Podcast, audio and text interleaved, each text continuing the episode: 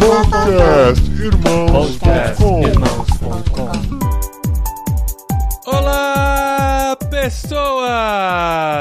Podcastirmãos.com de número 368 entrando no ar. Eu sou o Paulinho, estou aqui com a esposinha Adriana, que praticamente tá vendo o marido só na hora de gravar essa abertura. Gente, é verdade. Entrei aqui no quarto e falei, quem é você? Ai, meu marido! Mas, ó, tá valendo muito a pena. Eu sei que é um sacrifício aí pra mim, pra minha pessoa, ficar uma semana sem a presença dele. Mas os conteúdos estão muito bons, né? Fala a Sim, verdade. essa é a semana especial do podcastirmãos.com com episódios todos os dias. É o conteúdo dos insights do Vocari, cada um mais especial do que o outro. Hoje a gente tá falando sobre refugiados e imigrantes. É um tratado sobre o tema, é um programa para você fazer o seu pastor ouvir, a sua igreja ouvir. Todo mundo precisa entender essa necessidade desse grande desafio, o maior desafio que a gente tem hoje, da maior crise humanitária da história. Então, tem que ouvir com muito carinho e compartilhar com todo mundo esse tema. Todos os posts a gente marca as organizações que estão participando dos insights. Então, se você tem mais curiosidade, se você quer ir a fundo, entra lá no feed do arroba que a gente marcou e vai conhecer Aham. mais o trabalho. E aqui né? no post também a gente descreveu todas as organizações citadas, que foram muitas organizações citadas nesse programa. Então, enquanto você estiver ouvindo e pensando que você não vai decorar todas, não vai mesmo, porque é Não muita vai, coisa.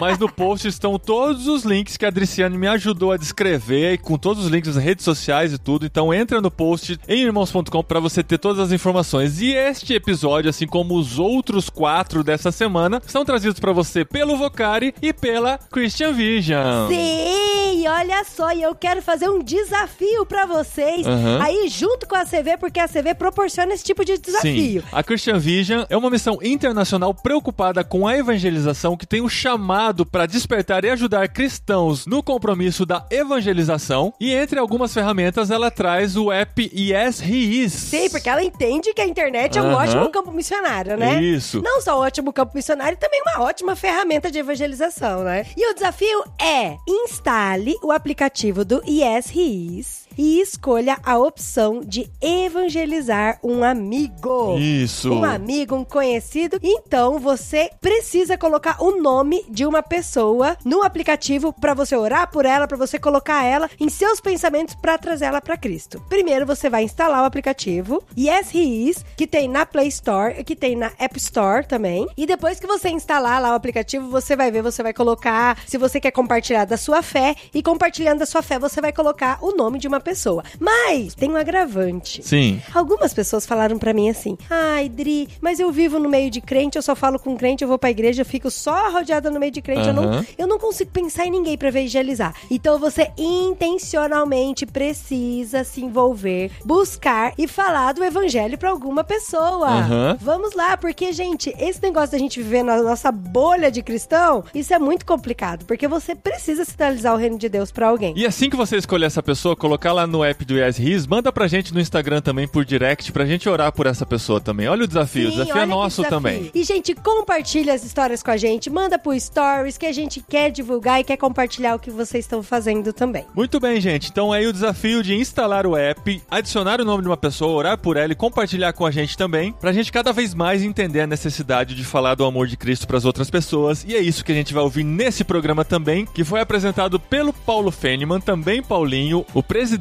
da MTB, Associação das Missões Transculturais Brasileiras. A MTB é o que traz o Vocari, que realiza o Vocari, então tá tudo conectado aí, você vai conhecer um pouquinho mais desse trabalho com refugiados que existe no Brasil. Olha isso, então vamos ouvir o Big Boss gritar Olá, pessoa. Vai lá, Paulinho! Será que ele gritou? Será que ele gritou?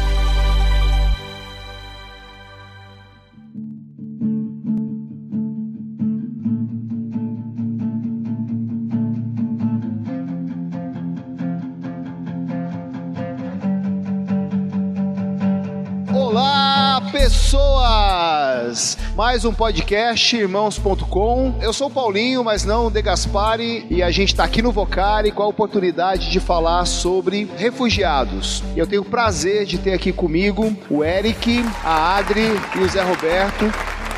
Que estão envolvidos com o trabalho de refugiados e a gente vai ter um tempo aqui para poder ouvi-los. Eles vão falar um pouco sobre a experiência deles, sobre o trabalho que eles têm feito, como tem se desenvolvido a vocação deles para a área de refugiados e depois nós vamos interagir com eles um pouco, conversando, fazendo perguntas, aonde você vai poder participar junto aqui. Buenas tardes a todos. Eu tô brincando, tá? Eu falo português também. Meu nome é Eric Pérez. Eu sou venezuelano, missionário entre imigrantes e refugiados aqui em Maringá, nessa cidade. Eu estou aqui há quatro anos. Pediram pra gente falar da vocação, né? E é um momento muito especial para mim poder compartilhar isso com vocês, né? Porque eu sou missionário numa outra língua que não é a, minha, né? De origem e também num outro país, né? E é uma coisa muito interessante. Mas o mais interessante disso é que mesmo que eu seja um missionário em outro país e que fala outra língua, eu atendo pessoas do meu próprio povo, que é venezuelanos, né? Famílias venezuelanas que têm saído do seu país, do meu país, né? Fugindo de diversas tragédias, na verdade. Essa seria a palavra certa. A minha conversão, porque eu não nasci numa família cristã, tem a ver muito também com a minha missão nesse mundo, né? Eu conheci Jesus quando eu tinha 18 anos e imediatamente eu entendi que eu tinha que falar do amor de Deus. Eu estava na época da faculdade e eu conheço muitos jovens que eles falam assim: "Ah, não, mas eu tô, eu não vou mais na faculdade porque o meu chamado é missões". Na verdade, eu saía 11 horas da noite da faculdade, eu já ia lá na rua, perto das rodoviárias, dos terminais, a gente fazia um trabalho com moradores de de rua e prostitutas. Trabalho assim, para mim, eu, eu olhava o relógio, não para ir embora da aula, assim, para poder sair, poder ir lá na rodoviária, no terminal e atender essas pessoas. Foi um tempo muito especial, 18 anos. Para mim foi um tempo muito bom. Era um ministério chamado Pastores de la Calle. Aí a gente ia lá todos os dias, às vezes um dia sim, um dia não, mas era assim uma coisa muito especial. Logo disso, entrei na escola de missões e então a gente foi enviado trabalhar com indígenas. Uns indígenas que foram muito conhecidos aqui no Brasil porque foi uma das primeiras comunidades venezuelanas que chegaram no momento da imigração venezuelana para o Brasil, que são os indígenas Guarau. A gente trabalhou muito tempo lá, a gente aprendeu um pouco da língua deles, um tempo assim muito especial para nós, inclusive foi muito estranho até para nós saber que eles foram uma das primeiras comunidades que chegaram aqui no Brasil, lá na fronteira norte com Roraima, né? As comunidades Guarau. Logo disso, a gente trabalhou muito tempo nessas comunidades, parte da nossa equipe foi enviada muito tempo para trabalhar lá em Buca Bucaramanga, Colômbia, para trabalhar em lugares que eram conhecidos por ser referência ao território das Farc.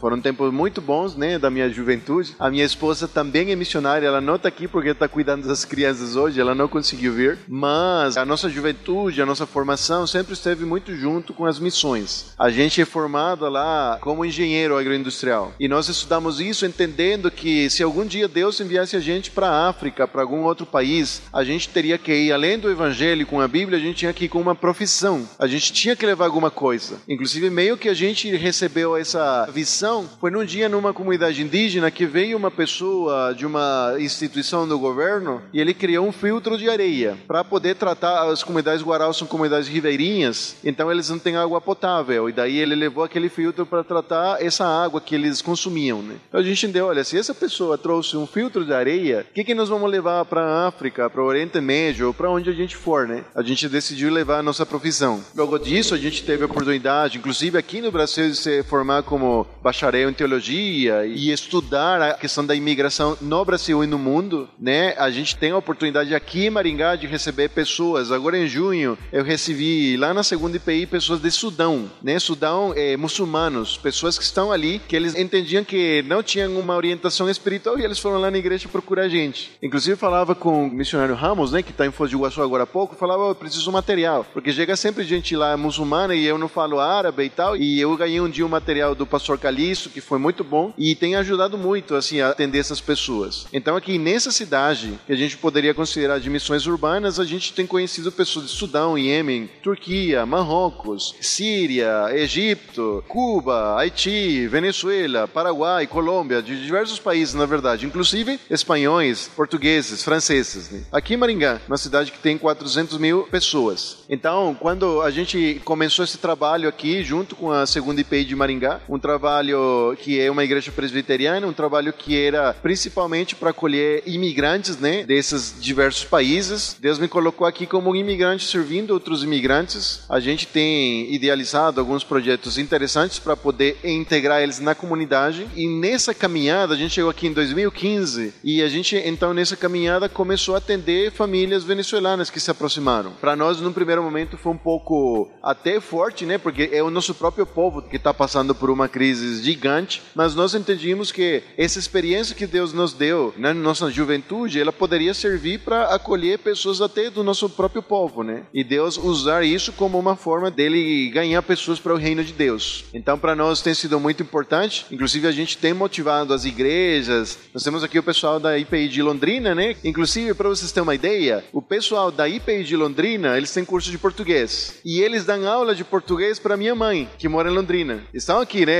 Muito obrigado por isso, viu? Daí a gente tá nessa caminhada, a gente tem recebido pessoas de diversos lugares, né? E Deus tem nos aproximado a diversas comunidades imigrantes. Ontem justamente a gente estava numa igreja que não é uma igreja evangélica, é uma igreja que não tem nada a ver com a igreja protestante, mas a gente foi convidada e para nós foi uma surpresa, porque como missionários e como imigrantes Deus tem nos aproximado a comunidades de outras religiões. E a gente tenta ir lá e sempre levando os nossos princípios, a nossos valores a Jesus Cristo, e a gente esteve lá com uma comunidade de 110 venezuelanos que foram interiorizados aqui em Maringá. Então, como imigrante, Deus tem nos dado essa bênção, essa oportunidade de a gente chegar em grupos do meu próprio povo para a gente levar Cristo. Inclusive, eu sei que os brasileiros eles costumam muito viajar pelo mundo. Tem brasileiros nos Estados Unidos, formam igrejas e, e você que está pensando talvez em se tornar um missionário, viajar para um outro país, que tal se não é para pregar para outros brasileiros que você está indo lá, seja onde for, seja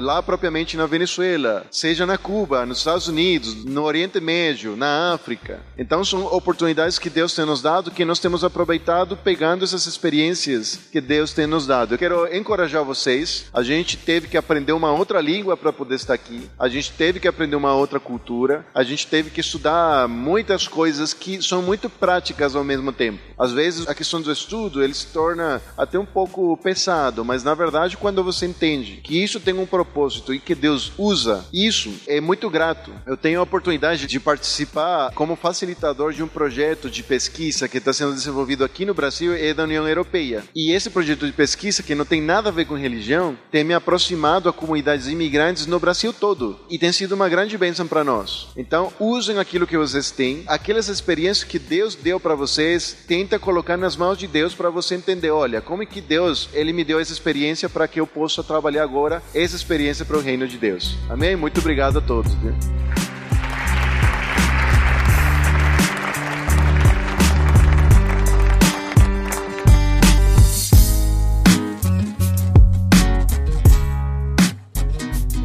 Foi sobre uma família.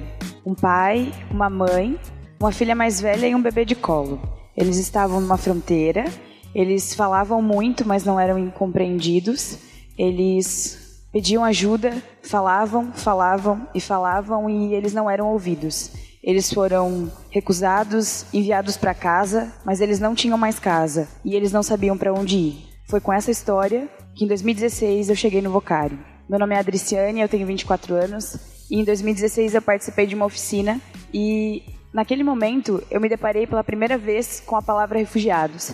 Essa era uma realidade que não era conhecida para mim. Eu venho do sul e não é comum encontrar refugiados na minha cidade. E essa era uma causa que eu não tinha sequer ouvido falar, não sei nem te dizer como eu fui parar nessa oficina. Mas hoje eu acredito que foi Deus que me direcionou para lá. E eu cheguei aqui em crise. Eu não sabia o que eu ia fazer com a minha profissão. Eu estudei direito, acabei de me formar e eu entendia que Deus tinha me colocado para estudar direito, eu só não sabia o porquê. E eu continuava fazendo as mesmas perguntas. Por que eu estou estudando isso? O que eu posso fazer com a minha profissão? E quando eu cheguei nessa oficina, ouvi essa história, eu fui muito impactada. O Senhor ministrou muito ao meu coração e eu entendi que eu posso ser voz para essas pessoas que estavam sendo silenciadas. Quando a gente pensa em ser voz, muitas vezes a gente passa a acreditar que ser voz é que a minha voz seja ouvida. Na verdade, já existem pessoas gritando, existem refugiados pedindo socorro. Então, eu não quero que a minha voz seja ouvida. Eu quero ser alguém que vai ser usado para que eles sejam ouvidos. Então, se a minha voz nunca for escutada, eu vou ficar feliz feliz, porque o que importa não é que a minha voz seja ouvida, mas que a voz deles seja escutada. Então, se a minha profissão servir para isso, eu já estou muito feliz. No meio desse caminho, quando eu decidi estudar sobre refugiados, fazer meu TCC sobre refugiados, eu estudei muito. Eu comecei a ler vários assuntos. Eu conheci algumas organizações que já estavam no Vocari, que inclusive fazem parte hoje e estão aqui no, no Voc Village. A Missão Mais, a Missão Compassiva, a Missão Portas Abertas. E eu comecei a conhecer o trabalho que essas organizações estavam desenvolvendo no Brasil com refugiados. E eu percebi que existia um abismo muito grande entre o que a lei previa e o que o Estado estava efetivamente fazendo fazendo para os refugiados. E quando eu me deparei com isso, eu parei para pensar: quem é que está fazendo algo por essas pessoas? Quem está tentando suprir a ausência do Estado?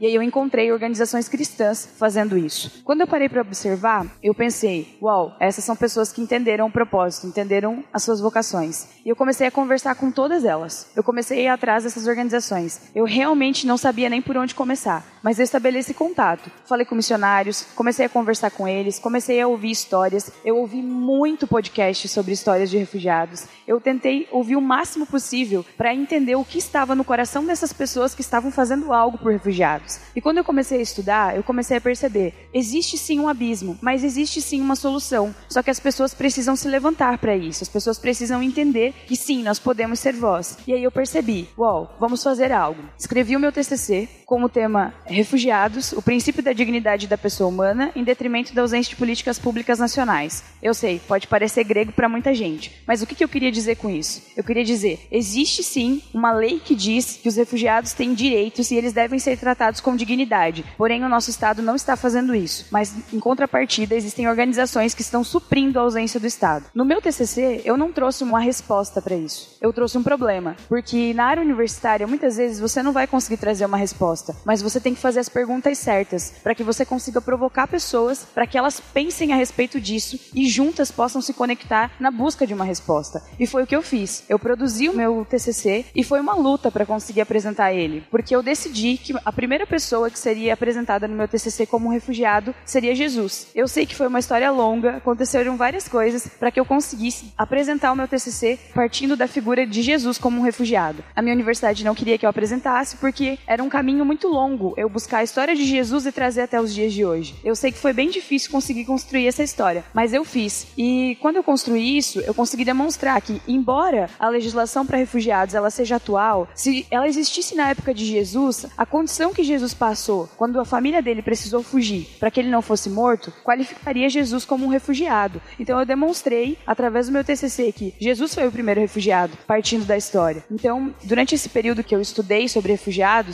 eu estudei sobre várias coisas: sobre as organizações, sobre as leis internacionais, sobre as leis nacionais, como nós poderíamos fazer algo. E eu apresentei o meu TCC e ele foi aprovado. Logo em seguida, eu parei para pensar: uau, mas e agora? Qual é o próximo passo? E eu me lembrei do Ronaldo Lindório quando ele diz que Deus nunca dá o plano de carreira, ele só dá o próximo passo. E ele só vai te dar o próximo quando você tiver coragem de dar esse primeiro passo. E foi o que eu fiz. Construí meu TCC, apresentei. E me deparei com o segundo passo que eu não tinha. E foi quando em um dia eu estava na rede social e eu vi um projeto chamado Jesus Migrante, do pastor Davi Lago, que estava sendo lançado. E eu resolvi encaminhar um e-mail para ele, falando que eu tinha escrito sobre refugiados e que eu gostaria de ouvir a proposta dele sobre esse projeto. Eu fui até Curitiba, nós conversamos. Faz dois anos que o projeto Jesus Migrante nasceu. E ele ainda está sendo gerado. No Jesus Migrante nós temos um pensamento, para que as coisas boas aconteçam e durem, elas precisam ser feitas com qualidade. Nós precisamos trabalhar muito no fundamento, porque senão nós lançamos um projeto hoje, ele não se fundamenta e ele acaba amanhã. Então coisas boas devem ser feitas com excelência e principalmente partindo do pressuposto de que nós somos cristãos e que nós queremos que as coisas aconteçam de verdade. Nós não queremos continuar dando respostas vagas para perguntas profundas. Então nós pensamos, como que nós vamos fazer isso? Vamos estabilizar, vamos conectar conectar pessoas. O Jesus Migrante, ele existe para conectar pessoas que estão fazendo perguntas sobre refugiados. Como que nós podemos servi-los? É o que nós estamos fazendo aqui agora, quando nós sentamos para conversar e nós temos um problema e nós estamos dispostos a pensar numa solução. E por mais que a gente saiba que talvez a gente não vai sair daqui com a solução para isso, a gente está disposto a sentar para conversar. E é isso que o Jesus Migrante ele faz. Ele está ligando pessoas. A longo prazo, nós pensamos em uma rede de pessoas conectadas pensando o mesmo problema e servindo a igreja brasileira com material, com conteúdo científico. Uma igreja no Brasil hoje que quer começar a trabalhar com refugiados tem muita dificuldade para conseguir material, para conseguir a resposta de como começar isso. Então, o Jesus Migrante ele existe para servir também a igreja nesse nesse sentido. E nós estamos caminhando para consolidar esse projeto. No meio disso tudo, eu me inscrevi para fazer uma prova da Academia Nacional dos Juristas Evangélicos, a ANAJURI. E tudo aquilo que eu estudei lá no TCC, que eu estudei também para começar o projeto do Jesus Migrante, me deu base para que eu pudesse fazer essa prova.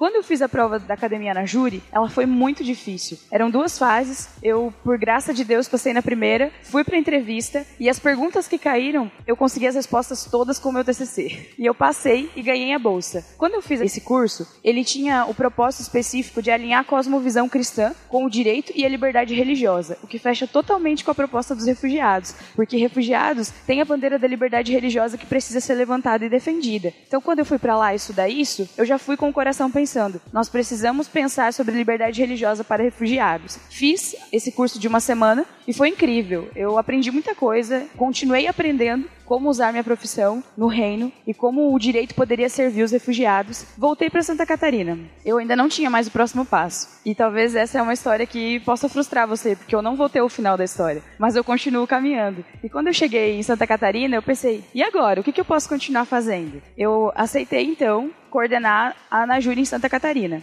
Aceitei assumir esse papel porque eu penso que eu não tenho um plano de carreira e eu não sei onde eu vou chegar, mas eu sei que o Senhor nos chama a ser voz para essas pessoas que foram silenciadas. E se esse é o meu próximo passo, eu quero ter coragem para continuar andando. Então eu não tenho aqui uma resposta, um final feliz talvez, ou um caminho traçado com uma história incrível para contar para vocês. Mas o que eu queria compartilhar é que existe sim a chance da gente acreditar e continuar caminhando. E o Vocari é um movimento que eu acredito, participo há quatro anos e luto para estar aqui, porque ele deu um norte para minha vida. A partir do momento em que eu estive aberta a sentar, ouvir e disse sim para começar a caminhar. Então eu não sei como vocês chegaram no Vocares, talvez você chegou na mesma condição que eu cheguei em 2016, mas eu queria te convidar a alinhar o seu coração, afinar o seu ouvido para ouvir o que Deus está falando para você, porque você não está aqui por acaso. Alguma coisa ele está comunicando. A gente só precisa estar tá atento, porque o próximo passo ele está mostrando e ele só vai te dar o resto quando você estiver disposto a dar esse próximo passo.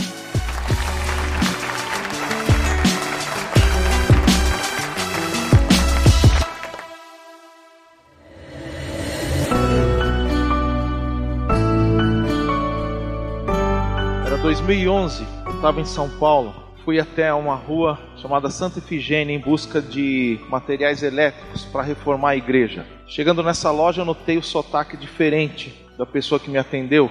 Eu perguntei de onde você é. Ele falou da Síria. Eu falei, puxa, que legal. De que cidade? Aí ele perguntou, você já esteve lá? Eu falei, não, mas eu estou acompanhando o que está acontecendo. Era o início da primavera árabe. Muitas cidades sírias estavam sendo bombardeadas. Naquele final de semana, a cidade de Homs havia sido tremendamente bombardeada. E eu falei, eu estou sabendo, eu estou acompanhando. Você é de onde? Ele falou, de Homs. Eu falei, nós oramos pela sua cidade nesse final de semana. E ele disse assim, na lata. A minha família foi preservada daquele ataque e eu creio que foi por causa das orações de vocês. Aquilo foi um choque. Ele me chamou para tomar um café, muito emocionado, me contou o contexto da história, não dá para falar aqui, mas a partir daquele momento eu comecei a entender. Parece que Deus está me direcionando para esse povo, para esse contexto. Alguns meses depois, na igreja, eu recebo um telefonema. Um missionário me liga, diz assim: ele é de Minas. Ele falou, Pastorzão, cuidado, hein? Quando os mineiros falam assim, Pastorzão, que vem coisa. O que, que é? Não, é o seguinte: uma família síria está indo para o Brasil. Estão chegando em São Paulo daqui a duas, três semanas, não tem nenhum contato e eu passei o teu telefone para eles. Você pode acolher? Aí lembrei daquela experiência lá Falei, sim, posso acolher. A gente conversou um pouco mais e no final da conversa eu perguntei: tá bom, me diz da família. É uma pessoa, duas, é, tem filho pequeno, adolescente. E ele falou assim: não, pastorzão, são 18 pessoas. Uau, 18 pessoas, quatro gerações da mesma família, bisavô, avô. E aquela experiência, receber na nossa igreja, uma igreja pequena, 18 pessoas, a dificuldade da língua, mas ao mesmo tempo a vontade de se comunicar, as lágrimas deles. Imagina, pessoas com 80 anos tendo que abandonar sua casa e a gente acolher então aqueles vovôs, aquela vovó e toda a família. E por conta dessa experiência eu entendi que Deus estava me chamando. Cuida das minhas ovelhas. Eu tenho outras ovelhas que precisam ser cuidadas. Eu quero que você cuide delas. E aí eu deixei o pastorado naquela igreja, tempo integral, e desde lá para cá eu tenho pastoreado refugiados e imigrantes. Essa família, 18 pessoas, você imagina quantas amizades eles tinham na Síria. Eles eram de uma igreja, eram de várias cidades. Então eles falaram: Pastor, você pode acolher agora o meu amigo? A turma da igreja, do louvor. Nós temos uma banda, e se a gente trouxer a banda inteira? E então a gente começou a fazer o processo. É um, muito aprendizado. No início, a gente não sabia nada, não tinha nenhuma experiência. E pouco a pouco fomos fazendo a ponte com outras igrejas, lidando com questões super complicadas de etnias sírias, de diferença entre curdos, muçulmanos, drusos, cristãos ortodoxos. E foi um aprendizado. Mas eu digo a você, a gente consegue e conseguiu ver Jesus na face dessas pessoas apesar de toda a dor, apesar de toda a cicatriz, os traumas que elas trazem, elas também trazem Jesus. É possível ver Jesus na vida delas. E a gente então começou a fazer várias parcerias, e dessas parcerias surgiu, em setembro de 2015, uma coisa bombástica. Um menininho sírio, curdo, morreu nas praias da Turquia. O nome dele, Alan Kurdi. E aquela imagem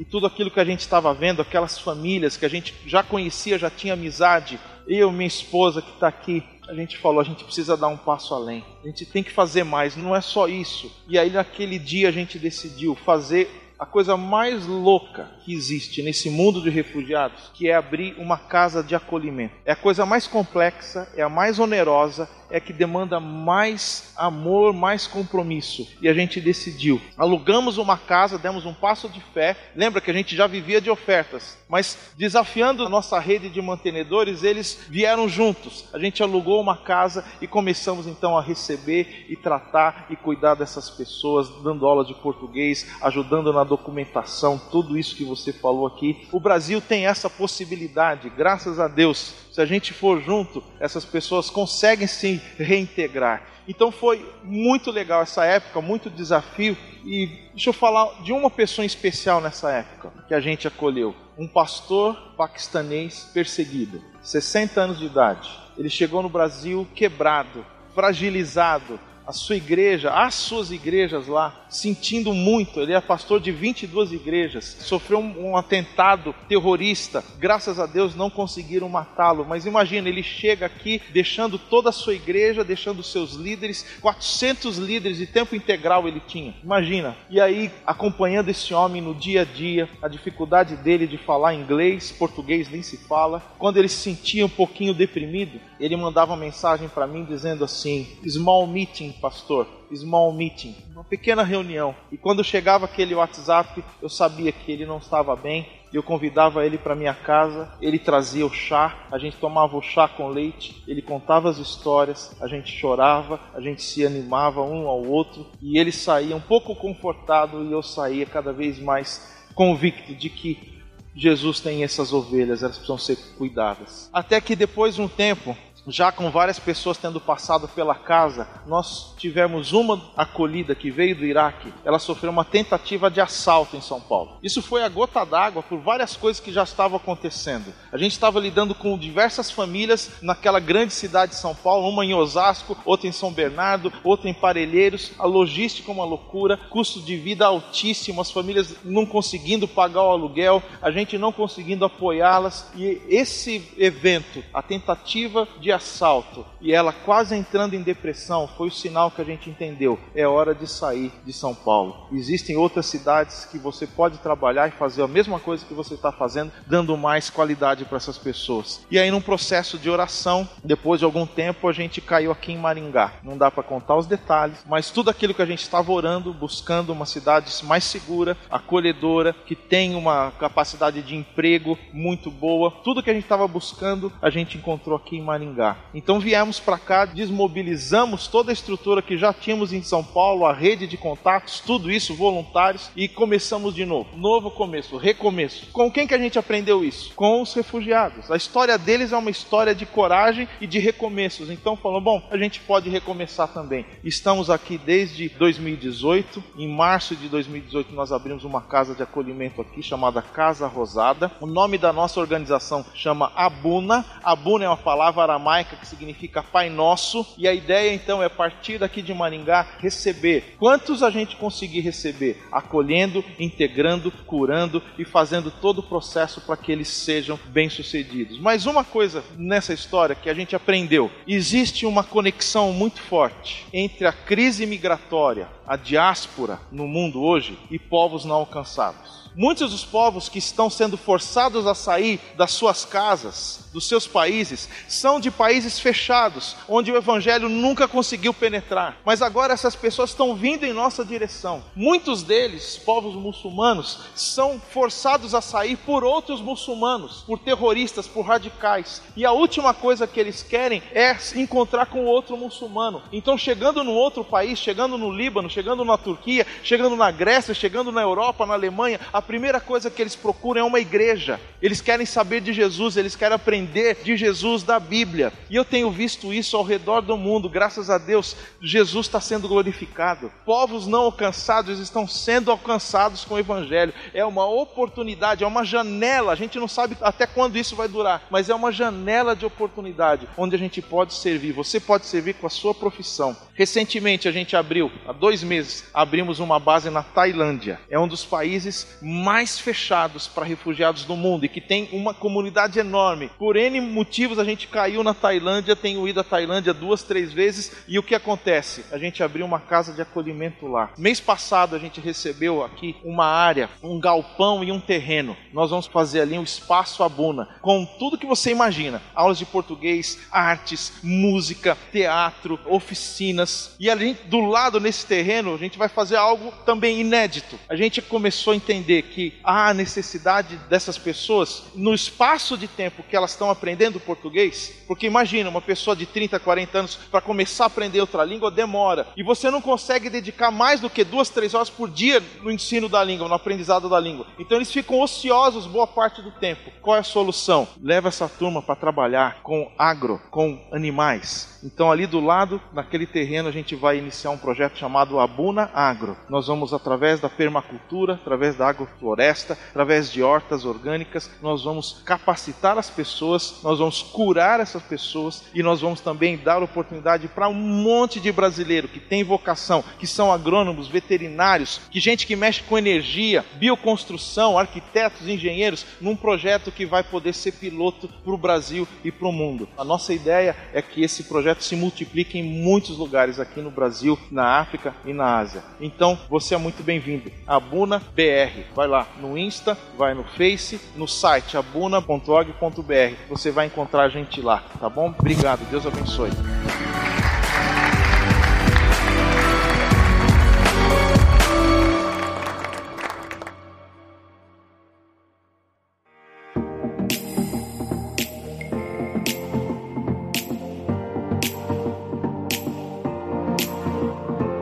Vai preparando a sua pergunta aí, você vai ter oportunidade para perguntar para qualquer um deles, mas eu queria começar já lançando uma pergunta e queria começar com o Eric e talvez todos vocês possam responder. Como que a igreja local nas nossas cidades pode ser mais efetiva em termos de envolvimento, como ela pode se engajar para ajudar ministérios e trabalhos com diáspora e refugiados como vocês têm feito? Eu vou então para responder isso falar do exemplo que a gente tem aqui, né? O, José Prado ele falou uma coisa muito interessante que é a questão dos cursos de português, né? Imagina cursos de português acontecendo nas igrejas, né? Inclusive eu falei também da proposta da, da IPI de Londrina, né? Cursos de português, pessoas membros das igrejas fazendo parte como voluntários de cursos de língua portuguesa. Que eu saiba, todo mundo aqui fala português, né?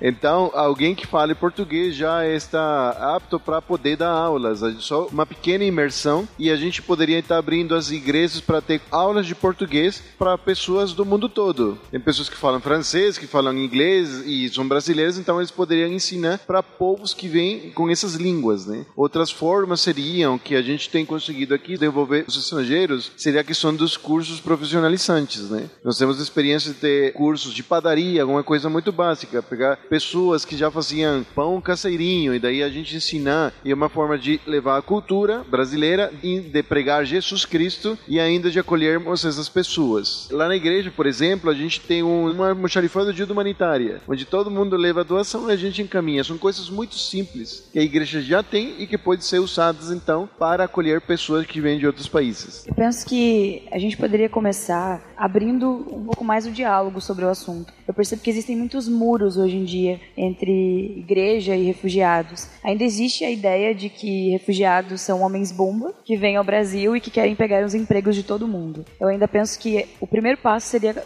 abrir a conversa, conscientizar, trazer o assunto para a mesa. Vamos falar sobre isso. Vamos parar de mascarar e fazer de conta que esse assunto não nos interessa. Vamos colocar isso nos nossos púlpitos, vamos conversar sobre o assunto. Eu acho que isso começaria a desconstruir a ideia errada que as pessoas têm de que eles não fazem parte do nosso mundo, que eles estão aqui por acaso ou que eles chegaram e logo vão embora. Desconstruiria a hostilidade com que as pessoas recebem os refugiados. Então eu acho que o primeiro passo para as nossas igrejas começarem a trabalhar com refugiados, começarem a receber refugiados, seria falar sobre o assunto. E isso com certeza começaria a abrir portas para que as pessoas então entendessem, tivessem mais clareza sobre o assunto, porque hoje em dia eu ainda percebo refugiados como um tabu nas nossas igrejas, como se fosse um assunto que não nos interessa. Eu acho que a gente deve voltar para a Bíblia. As igrejas devem voltar para a Bíblia. Se a gente voltar para a Bíblia, nós vamos aprender que amar o estrangeiro é um mandamento lá do Antigo Testamento, assim como amar a Deus acima de todas as coisas e amar ao próximo como a si mesmo. Tem também em Deuteronômio um verso pouco lembrado que diz: Ame o estrangeiro, porque vocês foram estrangeiros no Egito. Jesus falou muito sobre isso. Você der um, um copo d'água àquele, né, o meu pequenino. Então, voltar para a Bíblia. Segundo lugar, está consciente de que a gente pode dar aula de português, nós podemos fazer um almoxerifado, distribuir cestas básicas, são coisas muito práticas, mas a igreja tem uma vocação única, que é só dela. Ela é a comunidade da esperança. Só ela tem a palavra de esperança, de salvação. E essas pessoas vêm em busca de esperança. Elas querem alguém que acredite nelas, que veja a imagem de Deus nelas, porque a sociedade e muitas vezes a igreja ignorante as vê como obstáculo, como desafio, como não gente. Por isso que a igreja não acolhe, porque ela vai se deparar com gente que precisa ser cuidada. E as nossas igrejas, infelizmente, elas não estão muito afim de bacia e toalha. Elas estão afim de holofote e tapete vermelho. Então, se a gente voltar para a Bíblia, se a gente se converter, deixar Jesus trabalhar em nós, nós podemos ter uma palavra de esperança. Tem alguma pergunta? Levanta a mão, eu vou levar o microfone aí para você. Oi, meu nome é Nathalie. Eu queria perguntar para José Prado, como que foi para você ter contato com os imigrantes, com os refugiados? Eu sei que eles têm esse trauma agora de muçulmano para muçulmano, né, como você falou. Mas em São Paulo, por exemplo, já fui em alguns bairros onde tem alguns comércios de sírios, de muçulmanos, e eles não são tão abertos, as pessoas não são tão abertas a falar com você. Eles só querem saber de vender o negócio deles e acabou, sem papo. Agora, não sei se com você houve essa impressão, como você lida com isso quando você vai falar com algum refugiado? Pessoas feridas ferem. Pessoas traumatizadas, muitas vezes sem querer, elas acabam machucando.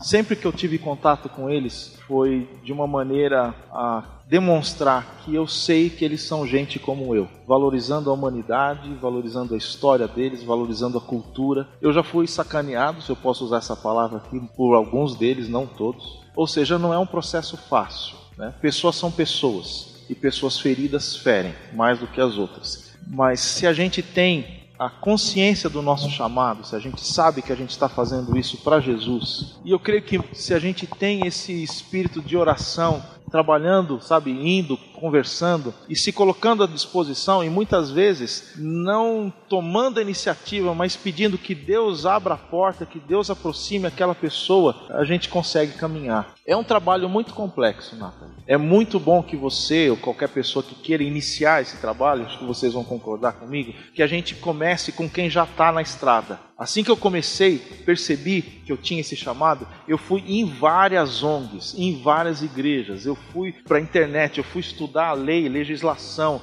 eu fui aprender porque muita da experiência dessas pessoas podem nos abençoar. Hoje, graças a Deus, nós temos uma rede internacional chamada RHP, Refugee Highway Partnership, que ela agrega organizações que trabalham com refugiados em dezenas, centenas de países. Então, toda essa experiência é possível. Então, é possível aprender, é possível caminhar. Mas, resumindo, sabendo que são pessoas complicadas, complexas, que estão aqui tentando sobreviver, mas num espírito de servo, a gente consegue avançar. Boa tarde tarde, irmãos. Meu nome é Eliezer Camargo, trabalho com a Interserve Brasil e morei 10 anos na Tunísia. Presenciamos como família o nascimento da Primavera Árabe. Começou na cidade onde nós morávamos e depois fomos trabalhar com os refugiados na fronteira com a Líbia. Então a gente conheceu esse movimento e a experiência que a gente teve foi que todos os tunisianos que saíam para trabalhar fora, o desejo era de voltar um dia para sua terra natal. E esses refugiados que a gente tem no nosso contexto, eu imagino que algum dia, em algum momento, o desejo deles é de voltar para a terra, para aquele sentimento de pertencer ao seu país.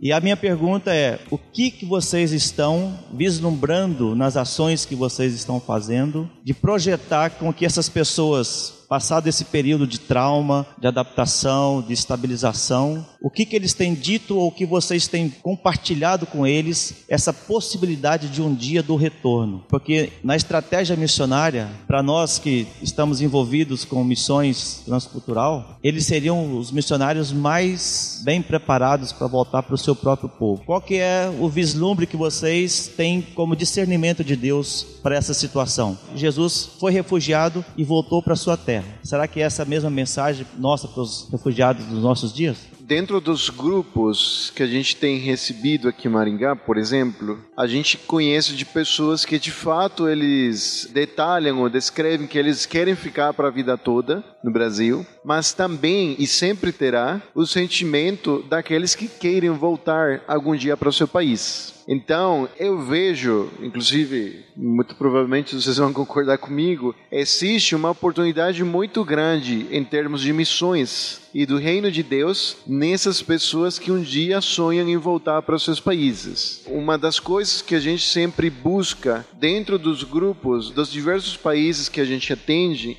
é vermos, orarmos e buscar o possível missionário que estaria se levantando dentro desses grupos. Para a gente então investir na vida dessas pessoas, porque amanhã ele poderia se tornar um missionário na sua própria terra. Inclusive, eu tenho um bom exemplo assim recente de um grupo de haitianos. Né? Nós sabemos que tem vários brasileiros e grupos de missões indo lá no Haiti. Mas se a gente enviou um haitiano lá para o Haiti, que já esteve aqui, que se treinou aqui, que foi capacitado, ensinado e ele estaria voltando para o seu país, no seu próprio contexto, falar de Jesus. Então eu vejo isso como um mover de Deus, uma grande oportunidade para o reino de Deus e a gente não deve deixar de passar essa grande oportunidade. É isso que a gente vê, uma grande oportunidade de Deus não ter que trazer essas pessoas, elas já vêm, e a gente treinar, discipular essas pessoas e enviar de volta, quando eles decidirem que é o tempo certo de voltar. Eu creio que não tem uma regra. Pessoas são diferentes e elas reagem de forma diferente ao trauma.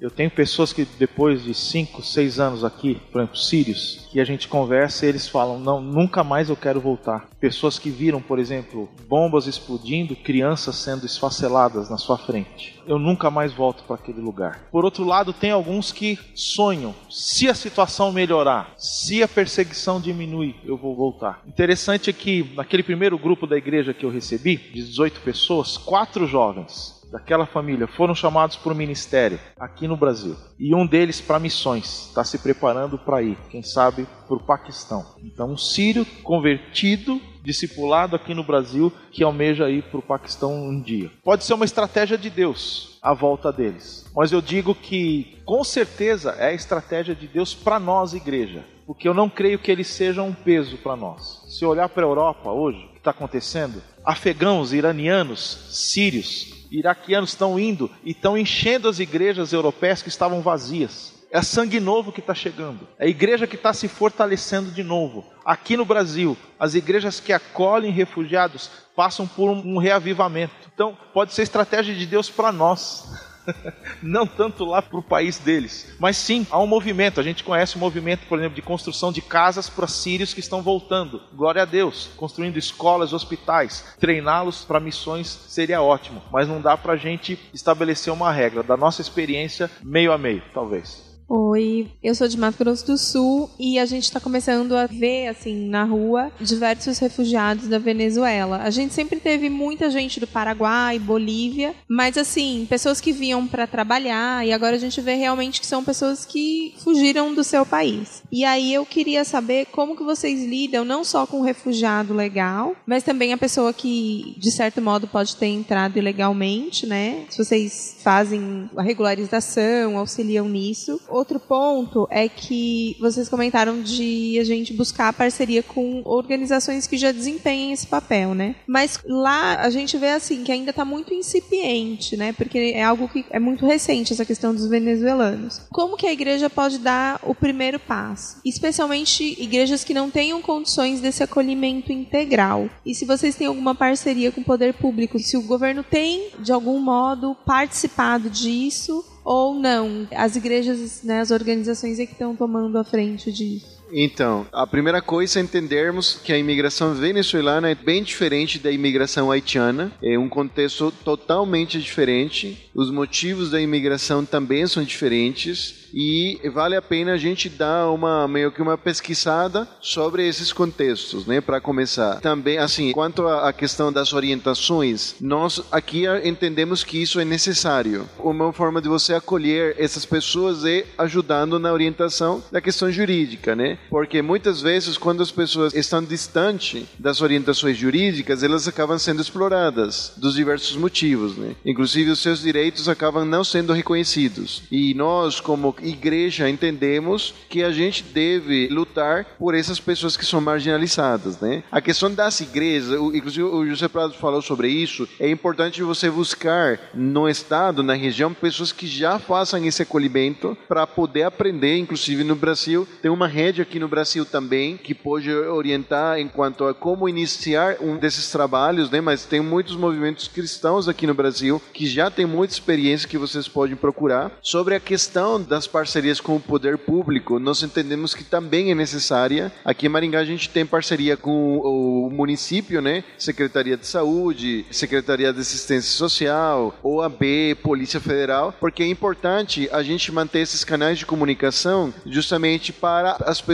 que buscam de fato fazer as coisas certinho, mas também se acontecer no caso que venham pessoas mal intencionadas. Então, isso nós entendemos que é muito interessante, necessário fazer, mas eu acho assim que se na sua localidade não tem um movimento acontecendo, talvez seja um momento de Deus para isso, mas é importantíssimo que o José Prado falou, buscar referências que você possa aprender junto com eles e eles orientar, inclusive apoiar nessa primeira caminhada. Acho que é importante também pensar nessa perspectiva que você falou de não existir um movimento, não existir ainda, né, alguém que tomou iniciativa de ajudar ou de auxiliar essas pessoas. É importante pensar que já existem essas organizações que estão fazendo e eu não preciso errar no caminho se eu já tenho pessoas que abriram o caminho. Eu posso conversar com elas. Nós somos todos irmãos caminhando para o mesmo lugar. Então, eu acho muito legal isso que o Zé falou de ir conversar, de estabelecer contato, porque o nosso país é um país muito burocrático. Existe muita burocracia para um solicitante de refúgio e ele sozinho, ele fica muito perdido. Ele realmente precisa de auxílio e eu penso que a igreja pode servir nesse sentido. Durante a minha pesquisa, eu conheci a Missão Mais, que é a missão em apoio à igreja sofredora, mais está aqui no Vocari. O papel que eles fazem é muito importante. Eles estão construindo a cidade de refúgio em Colombo, no Paraná, e quando eles começam a receber os refugiados, esse meio campo que eles estão recebendo a família,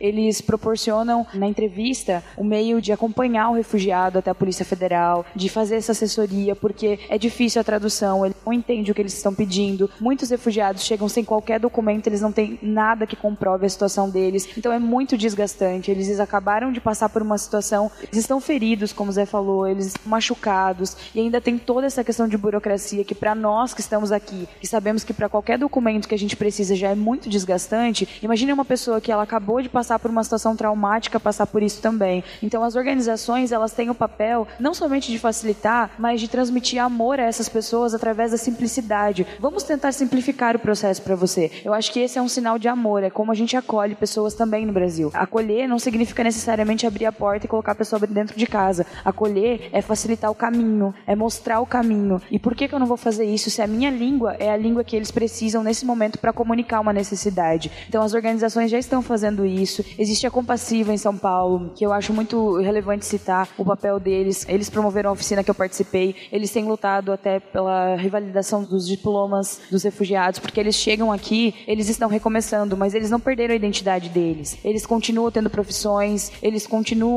tendo conhecimento específico de algumas áreas, mas eles chegam no nosso país e eles simplesmente por não ter um papel chamado diploma, eles são desqualificados totalmente para continuar cumprindo as suas funções. Então é muito importante o papel que essas organizações têm feito. Tem uma organização chamada Caritas, que é muito respeitada, que também tem um papel importantíssimo no nosso país, que é bem importante procurar o que eles têm feito e o que mais destaca também é o Acnur. O Acnur tem muitas orientações de como nós podemos auxiliar os refugiados. O próprio site do Acnur ele dá algumas orientações. Existe um manual de procedimentos para o solicitante de refúgio que ele dá um norte de como você começar a auxiliar o refugiado na busca por isso. Então eu citei alguns meios que eu acho que são válidos para você considerar pesquisar. E são meios que você consegue acessar através da internet, é muito fácil. Mas a gente também está aqui para indicar um caminho, se caso você quiser conversar.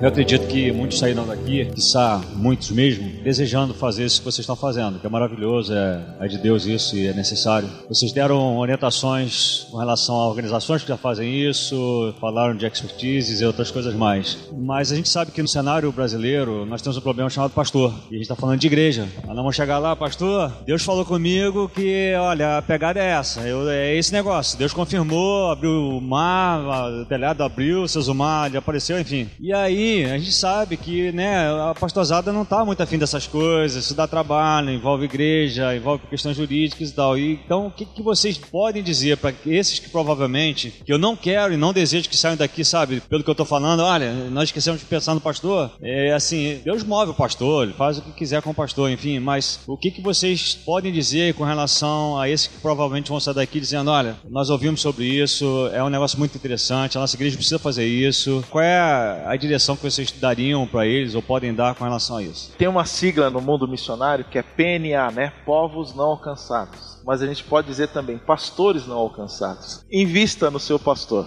Essa é a minha palavra. Dê a ele oportunidade de conhecer esse mundo que você está conhecendo, as informações que você está recebendo aqui, podcasts, livros, sites. Se você de fato tem essa convicção de que Deus está lhe chamando para essa área, com certeza Ele vai mover a sua igreja, o seu pastor. A pergunta é como eu posso municiar o pastor? Porque ele também, o pastor sozinho não vai fazer, precisa de gente. Então, começar trabalhando esse tema dentro da igreja, né? Como a Di falou, tem muito preconceito. Hoje, nosso Brasil tem um viés político majoritário aí, fundamentalista, que está se alinhando com uma ala da direita radical no mundo, que não quer ver refugiado, que não quer ver imigrante, que não quer. Então, isso, às vezes o pastor se vê nessa direção e você precisa converter o seu pastor, falar: ó, oh, existe um outro evangelho, pastor, né? Jesus fala para a gente amar. Então, é todo um processo de investir, de conversar e de ser chato. Não tenha medo, receio de ser chato com o pastor. Porque de tanto você insistir, de tanto você falar, aí ele vai falar: pô, de repente Deus está falando alguma coisa ou quer falar alguma coisa comigo através dessa pessoa. Então, compartilhe informações, compartilhe o seu chamado, o que Deus tocou no seu coração, mostre sites, mostre missões. Tem né, vários exemplos foram citados. Convide ele para conhecer um projeto, se na sua cidade tem uma organização, uma missão que trabalha com isso. Convide ele, pastor, vamos lá. Eu queria conhecer conhecer, mas não queria ir sozinho, já leva o pastor junto. Viagens missionárias, curto prazo, tem várias alternativas. Invista no seu pastor. Quando a gente descobre uma ideia, quando a gente começa a pensar sobre algo, a gente tem aquela coisa da paixão, né? Então a gente quer que aquilo aconteça da noite pro dia e que tudo se faça. E quando a gente começa a pensar sobre projetos, a gente tem essa paixão e ela é muito boa porque ela move a gente. É importante pensar também que a gente precisa ser racional quando a gente começa a criar um projeto. Como eu falei antes, coisas boas se constroem com o tempo e com o diálogo. Então eu penso que o primeiro passo, eu falo como ovelha agora, como alguém que precisou um dia sentar com o meu pastor e falar: eu estou pensando em trabalhar com refugiados. O primeiro passo que eu fiz foi com muito respeito apresentar a ideia para ele e reconhecer que essa foi uma ideia que veio para mim e que eu preciso ter sabedoria para comunicar essa ideia para ele. E eu preciso ter a, a paciência para que ele entenda a necessidade de que isso precisa ser trabalhado. Então é um processo, como o Zé falou, é um processo que precisa ser passado. Então não é da noite pro dia que você vai conseguir apoio do seu pastor, dinheiro para você conseguir estabelecer um projeto e que tudo vai ser lindo. Não, até porque o processo gera maturidade e caráter. Então é no processo que a gente vive a vocação. A vocação é no caminho que a gente descobre ela. E a gente sempre tem a ideia de que, por exemplo, eu contei para vocês a minha história, não dei o final dela, porque eu também não sei. Então, não ter um final não significa que eu não estou vivendo a minha vocação. Muito pelo contrário, eu já estou vivendo ela. Então, essa conversa, esse primeiro contato que você tem com o pastor é começar a caminhar em direção à sua vocação. Eu acho que é bem importante pensar que o anseio ele é fundamental, mas o anseio não pode queimar etapas. E a gente tem que ter muito respeito com os nossos pastores. Nós como jovens, nós estamos vivendo uma fase em que nós achamos muitas vezes que nós sabemos tudo. Só que nós precisamos pensar que existe uma caminhada atrás. Nós precisamos olhar com muito respeito, porque eu cheguei agora nisso aqui. Eu estou pegando esse caminho agora. O Zé que está aqui do meu lado está há muitos anos fazendo isso. Então eu preciso ter respeito, porque ele abriu um caminho para que hoje eu pudesse chegar aqui e falar alguma coisa a respeito dos refugiados. Então eu penso também que o primeiro passo, é, um passo muito importante, seria o respeito para com os pastores. Não chegar achando que eu tenho razão e sou dona de tudo porque eu tenho uma ideia agora. Vamos sentar, vamos dialogar, vamos conversar e vamos ver como que eu posso começar a estruturar algo a respeito disso. Porque a palavra do meu pastor é a palavra de Deus sobre a minha vida. Então, se ele está falando talvez que nesse momento não é o caminho, vamos parar e reconsiderar, vamos pensar o que está acontecendo aqui, por que, que ele está pensando isso. Conversar é a melhor saída. Conversar e ser aberto e respeitar acima de tudo. A gente precisa honrar os nossos pastores. Lembrar que ele é a palavra de Deus sobre as nossas vidas. Então, em missões, a gente sempre é ensinado a orar, né? Então, ore pelo seu pastor, né? Uma das coisas, eu concordo assim totalmente com José Prado, porque na questão dos refugiados e dos imigrantes, nós temos argumentos muito bons, totalmente contextualizados aqui no Brasil para falar do assunto nas igrejas e com nossos pastores. Nós temos a pior crise de imigração da história da América do Sul acontecendo aqui nas portas. Ele bateu assim na porta do Brasil, né? acontecendo agora. Como a irmã falou lá sobre o Mato Grosso do Sul, né? Tem pessoas na rua de outros países. Então são argumentos na nossa visão profética como igreja, a gente tem que falar desses assuntos, né? Denunciar o que está errado e tentar trabalhar naquilo que está certo. Então nós temos argumentos muito fortes para falar, o pastor, é isso está acontecendo aqui no nosso país. E o José Prado falou sobre os filhos que vieram que já eram cristãos. Eles também irão nas igrejas. Então nós temos que falar, ah, o pastor, ele é cristão e a gente tem que acolher essa pessoa, porque mesmo que ele seja já cristão, ele precisa de um acolhimento especial. Ele não é simplesmente mais uma pessoa que está na rua.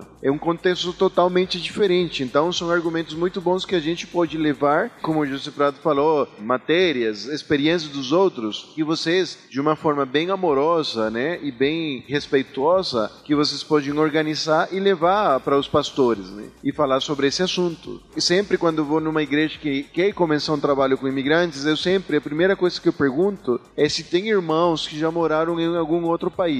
Geralmente sempre tem alguém que já morou em outro país. Então eu tento me apoiar nessas pessoas, para que eles mesmos possam contextualizar para o próprio pastor deles, né, em apoio ao missionário sobre essa realidade, as dificuldades, desafios, né. Mas eu acho que tem como sim, né, respondendo sua pergunta, a gente entende que primeiro isso aqui é uma missão de Deus, é a obra de Deus e simplesmente a gente tem que entender o caminho. Às vezes uma igreja, a sua velocidade talvez possa não ser igual a outras, mas a gente tem que respeitar isso, tem que deixar nas mãos de Deus e com certeza levar esses argumentos bons que a gente tem na mão, né, da mídia internacional e levar para os nossos pastores, né. O que ele falou é extremamente importante. A crise na Venezuela já gerou muito mais refugiados do que aqueles milhões que a gente viu entrando na Europa. Nos últimos quatro anos na Europa entraram cerca de 2 milhões e meio de sírios, afegãos e iranianos. Somente nos últimos dois anos, mais de 4 milhões de venezuelanos tiveram que sair da sua terra. É a maior crise humanitária hoje no mundo. O Brasil, por conta dessa imigração, já está em sexto lugar no país que mais recebeu o pedido de refúgio no ano passado, sexto no mundo. E você sabe que tem crises na África, na Ásia, enormes também. Então, isso quer dizer, as crises da humanidade são oportunidades da graça de Deus. Então, Deus tem nos dado essas oportunidades.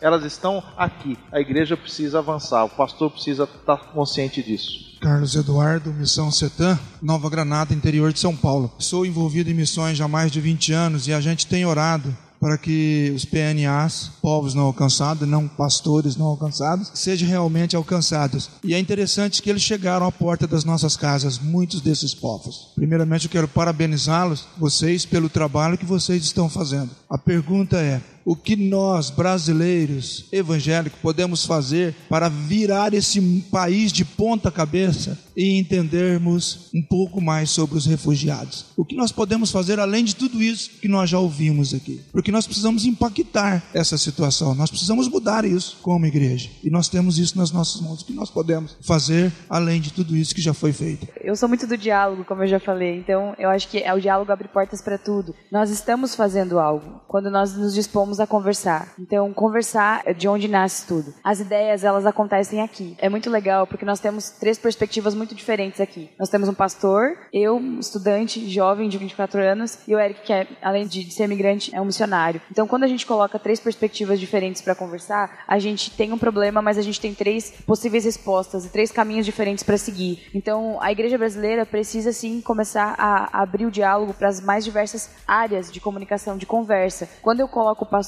para falar sobre a perspectiva do pastor, é legal porque eu escutei ele falar: não tenha medo de ser duro com seu pastor. Às vezes a gente tem medo. Quando eu comecei a falar, eu falei: tenha respeito com o seu pastor. E o Eric já trouxe outra perspectiva. Então é isso que a gente precisa fazer. Quando a gente senta para conversar, a gente tem que olhar as perspectivas do problema. Porque aí, quando uma pessoa só está conversando, ela tem às vezes um insight, ela tem um pensamento. Mas quando a igreja se reúne para pensar sobre o problema, ela traz as várias óticas da situação. É um mosaico de ideias que surge. E a partir do mosaico de ideias que surge, a gente tem várias respostas para o problema, ou possíveis respostas. Então, o que a gente está fazendo aqui já é um belo de um caminho que a gente começou, porque a crise dos refugiados ela existe há muito tempo, mas parece que agora que a gente está acordando para sentar e para conversar, agora que a gente está acordando e está pensando, poxa, isso é uma coisa que eu preciso saber, eu preciso entender. Por quê? Porque eles estão batendo nas nossas portas. Eu li certa vez um texto do Movimento Lausanne que dizia que a maior crise humanitária de todos os tempos é sim a maior oportunidade missionária, porque eu já não preciso mais ir, eles estão vindo bater na minha porta. Então eu preciso acordar para isso. Eu moro na região sul, mais Santa Catarina, onde eles ainda não estão batendo nas minhas portas, mas eu já entendi que eles vão bater. Não vai acabar isso agora. Então, a gente não pode tratar esse problema como algo que amanhã vai ser resolvido. Não vai ser resolvido. Isso existe há muitos anos, existe há muito tempo.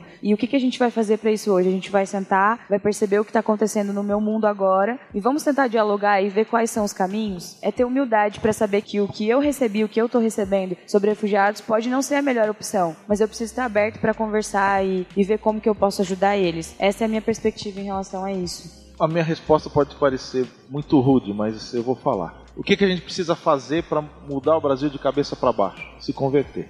A gente vive um nível de conversão tão incipiente, tão raso, tão sem compromisso. Por isso que a gente não impacta. O Evangelho não é o nosso principal valor. Jesus Cristo não é aquilo que a gente almeja. Tem que reconhecer isso. Então, se a gente se arrepender, de novo, voltar para a Bíblia e entender que o nosso chamado como cristão, não é como pastor, como missionário, mas a vocação cristã exige totalidade do nosso coração. Ama ao Senhor de todo o teu coração, de toda a tua alma, de todo o teu entendimento. E ama ao próximo como a ti mesmo. Se a gente se converter como igreja, como pessoa, Quanto dos nossos minutos nós dedicamos para que o reino avance? Há um evangelho do eu, o evangelho da prosperidade assolou as nossas igrejas. É o evangelho do que eu quero me dar bem. Então, se eu estou me dando bem, Deus está me abençoando. Não, a bênção de Deus pode ser maldição se você não repartir. Você vai ser julgado porque você vai receber muito e você não repartiu. Então, isso é maldição na sua vida. Então, conversão. Desculpa ser muito direto, mas o que está faltando para a gente impactar o Brasil?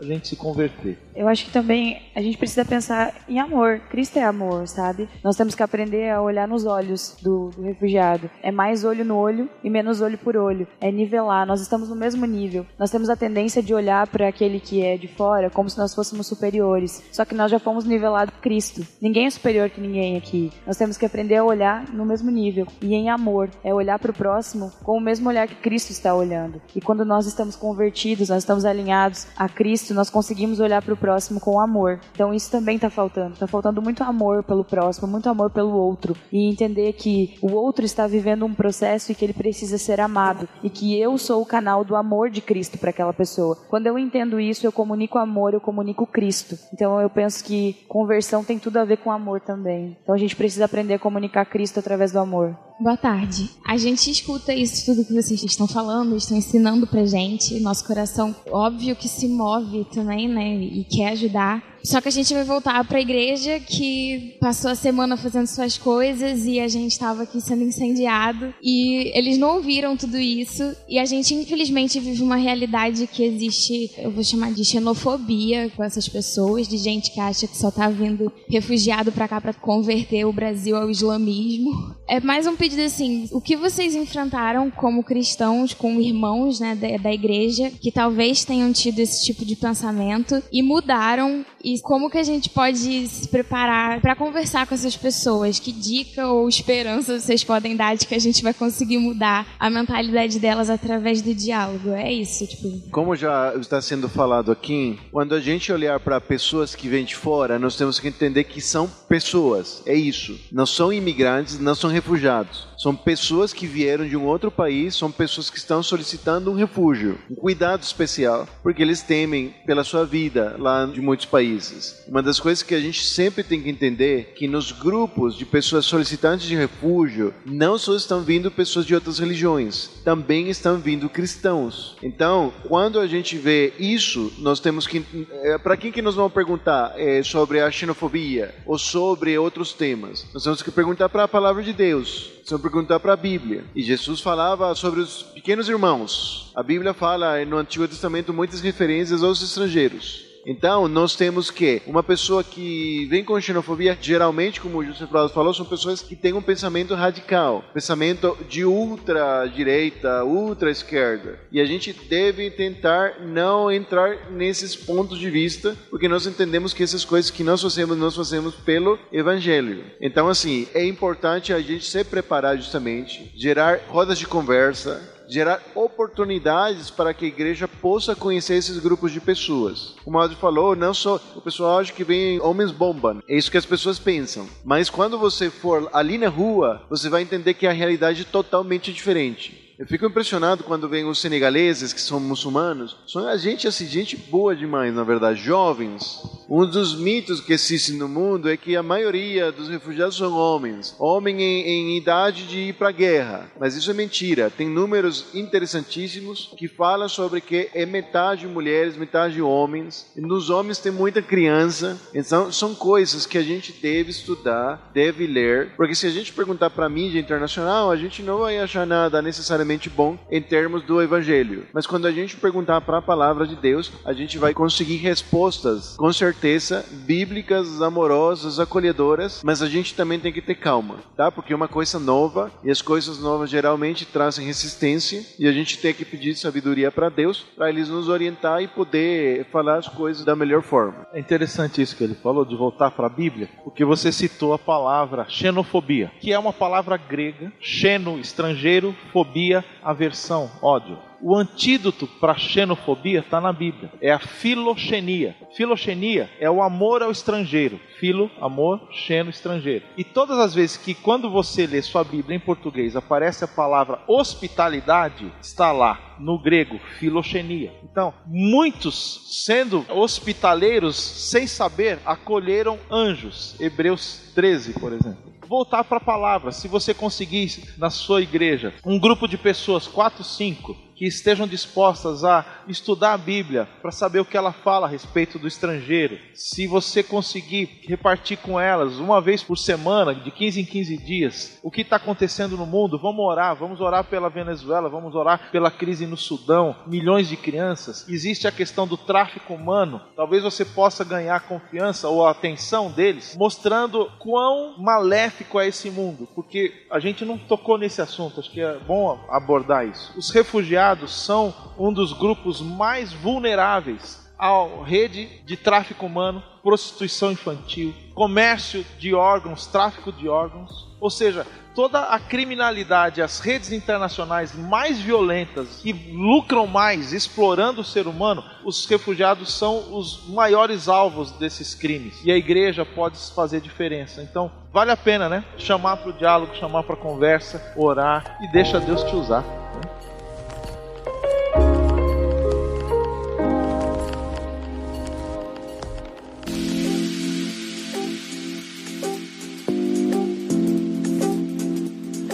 Boa tarde, muito obrigado por esse bate-papo, por esclarecer muitas coisas e pelo que vocês têm feito. Eu sou a Esther, eu trabalho no norte da Uganda, em campo de refugiados. Não escolhi isso, eu de repente me achei refugiada também, porque eu trabalhava no sul do Sudão do Sul e aí fomos expulsos da nossa terra, né? Eu sou brasileira, mas como eu já trabalhava com eles, seus projetos continuaram mesmo no campo de refugiados. Então, a minha pergunta, acho que vai para a Adria. Você falou de direitos dos refugiados. Esses direitos de refugiados que você citou, é a nível nacional ou global? Em questão de refugiados, a gente precisa pensar que o problema dos refugiados é um problema global. Então, cada país, sim, tem suas legislações internas a respeito dos refugiados. Isso é muito específico. Só que existem sim determinações globais sobre como tratar os refugiados. E a gente tem que partir da ideia de que eles são seres humanos. Isso é até redundante, mas dentro da esfera jurídica a gente precisa falar de dignidade da pessoa humana e seres humanos, que são direitos fundamentais. A nossa Constituição Federal, ela diz que é assegurado ao estrangeiro residente no país o direito à vida, o direito à paz, o direito à igualdade, o direito à moradia. É muito bonita a Constituição, muito bonita. Na prática ela não acontece, mas ela é muito bonita. E esse direito fundamental, ele também certamente é previsto no seu país. Existe uma convenção internacional sobre o refúgio, que a ONU, em 1951, quando ela foi fundada, tudo, ela estabeleceu a Declaração Internacional dos Direitos Humanos e várias nações voluntariamente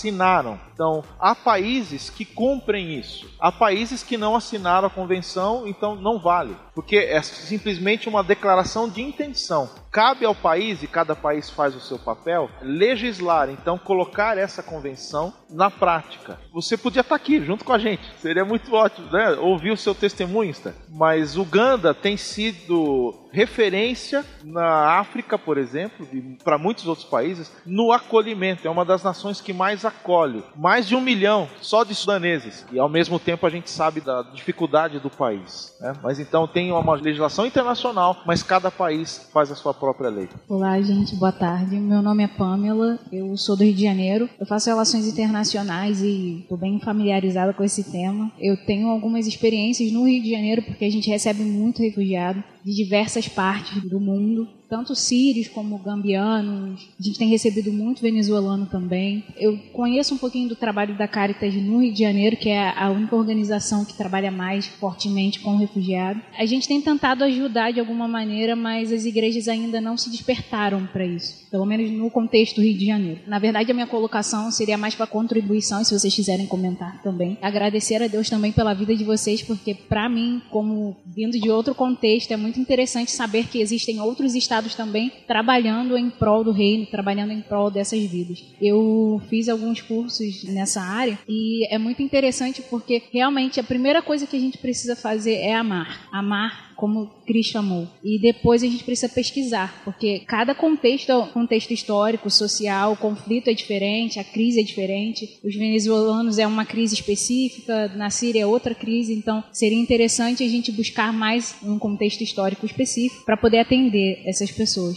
É isso. Vale a pena falar que a gente tem a Remir, que é uma rede de organizações que trabalham com diáspora e, e imigrantes, refugiados e tudo mais, dos quais a maioria das organizações que eles representam fazem parte e outras. E a gente tem um processo de nascimento de uma rede no Rio. Depois a gente pode conversar, mas tem uma rede nascendo lá no Rio. Meu nome é Marcos, eu sou de Brasília. Eu não tenho uma pergunta, eu só queria voltar ao assunto da xenofobia. Existe uma agência de intercâmbio no Brasil que chama AESEC. Eles não são cristãos, mas a missão deles tem origem no pós-guerra em justamente acabar com a xenofobia que existia entre os países muitas vezes vizinhos e a forma como eles idealizaram isso é facilitando o intercâmbio de jovens entre os países justamente para você ir lá e ver por você mesmo como é a cultura e como são as pessoas, interagir com as pessoas, ter uma experiência às vezes profissional ou numa ONG e é bem interessante, eu acho que é algo que é um valor que, por mais que no caso deles tenha sido humanista, assim, mas tem origem no evangelho, que é justamente você sair da zona de conforto, sair da ignorância, ver por você mesmo e interagir com as pessoas. Então acho que é uma boa para os jovens cristãos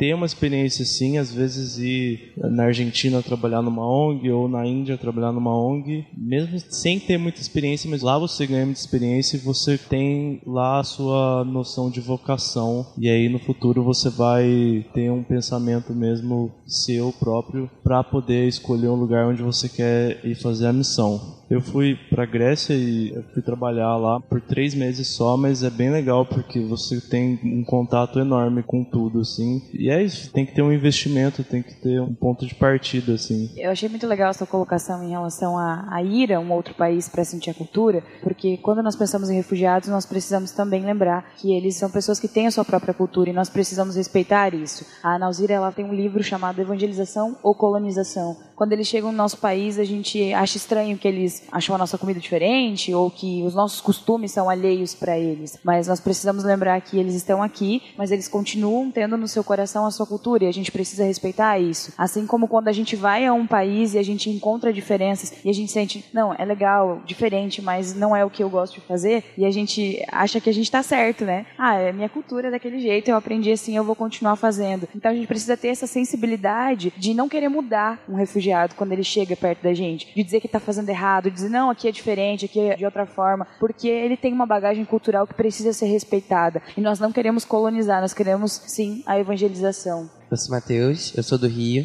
e eu queria saber se entre os refugiados que vêm aqui no Brasil vêm muitas crianças. Tem as pesquisas, né? O governo brasileiro disponibiliza algumas informações. Não lembro de cabeça, mas cerca de 20% dos refugiados são menores de 18 anos. É mais ou menos aí a estatística. Elas vêm notadamente com as famílias, mas eu queria chamar a atenção, já que você tocou nessa questão de crianças, para um problema gravíssimo que está acontecendo em Roraima, que é o tráfico de crianças para alimentar a rede de exploração sexual na Europa. Então, crianças estão sendo sequestradas, elas são levadas para Manaus ou para Belém e de lá embarcam para Espanha, para Portugal e de lá são vendidas de todo o público, né, os refugiados, as crianças, são os mais vulneráveis e muitos deles estão sofrendo. Creio que foi ontem a Polícia Federal pegou um suíço que estava com uma criança tailandesa no Brasil. Não sei se vocês viram isso. Foi preso em Guarulhos. Então, o tráfico internacional de crianças é gravíssimo.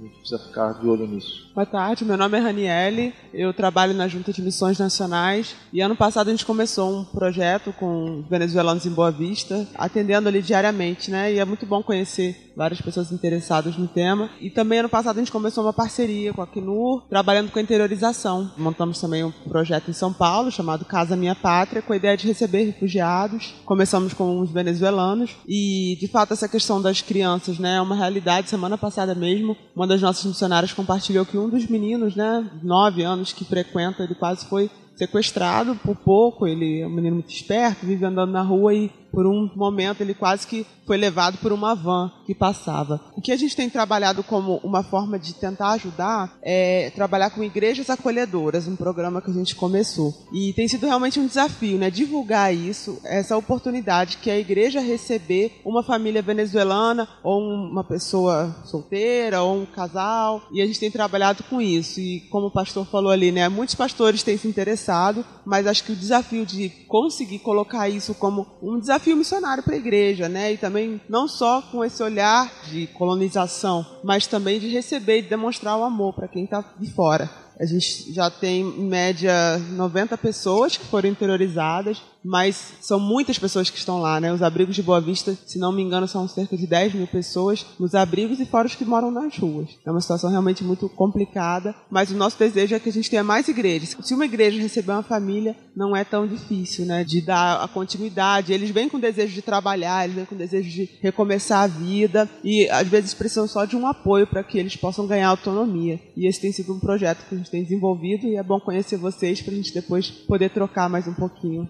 E também a colega ali do Rio de Janeiro e enfim os outros. A Missão Mais tem uma iniciativa nesse sentido de direcionar refugiados para as igrejas acolherem. E eles já fazem isso há algum tempo e eu acho que até é válido conversar com eles sobre isso, porque é uma iniciativa muito boa e que faz com que a igreja realmente se sinta responsável, se sinta acolhendo, se sinta parte do processo, né? De entender e acolher o refugiado. É bem interessante isso. Oi, meu nome é Patrícia, sou de São Paulo, não entendo absolutamente nada, vim aqui conhecer um pouco sobre o tema. Como que essas pessoas são recebidas? Aonde? Para onde elas vão, né? É na casa, por exemplo, a igreja quer se envolver com isso. É na casa de cada pessoa que vai esse, essa família de refugiados vai morar. A igreja se reúne, aluga uma casa e essa família vai morar lá. Como é esse acolhimento, de fato? E assim, morando na casa ou onde ele está morando, como a gente vai ajudá-lo a entrar no mercado de trabalho? Além de ajudar com a língua, como é que essa pessoa vai começar a ser independente, de fato? Então, é uma pergunta muito boa e seria uma resposta bem complexa, né? Porque não existe uma única direção. Existem diversas formas de integrar e acolher pessoas, né? Nós temos o exemplo da Mais, o exemplo da Buna, né? Que eles têm um centro de acolhimento. Tem as diversas formas de você fazer esse acolhimento, seja numa casa de acolhimento, seja providenciando casas para as pessoas morarem, seja em centros, né? De interiorização também que existem,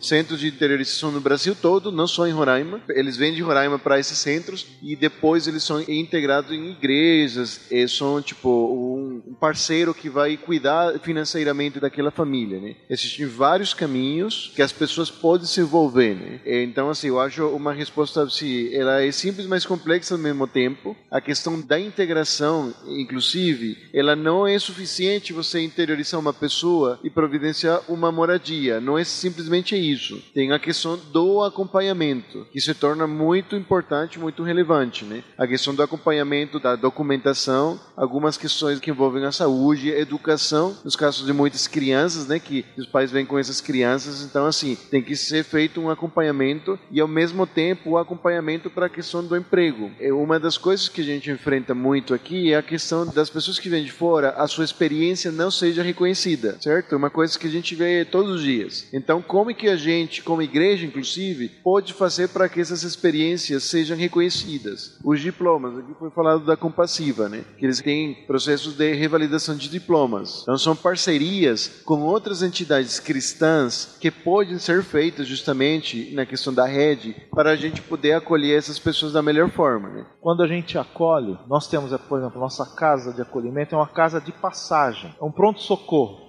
onde a gente pode receber a pessoa, a gente cuida dela, da parte física, documentação, parte emocional, mas tão logo quanto possível, a gente precisa colocar essa pessoa numa unidade separada dela. Não é saudável que ela, que perdeu a sua casa lá atrás, que chega aqui no Brasil, que precisa de um lugar de acolhimento temporário, que ela vá morar na casa de um outro irmão, por exemplo. A pessoa pode generosamente, eu já recebi várias ofertas. Ó, eu tenho um quarto quarto lá em casa, eu posso receber uma família. Só que essa família que está chegando, ela não precisa de um quarto, ela precisa de uma casa. Ela precisa refazer a sua história. Ele tem que ter privacidade, a cultura é diferente. Então, o que lá atrás a gente começou, junto com a Mais, é fazer programas, depois a, a Junta de Missões Nacionais também tem feito isso. Igrejas adotam essas famílias e aí buscam modelos. Por exemplo, várias igrejas alugam uma casa, um apartamento e cedem para essa família por um ano, por um ano e meio, dois anos. Vai caso a caso. Há alternativas de que pessoas na igreja cedem um apartamento, uma casa, sem cobrar o aluguel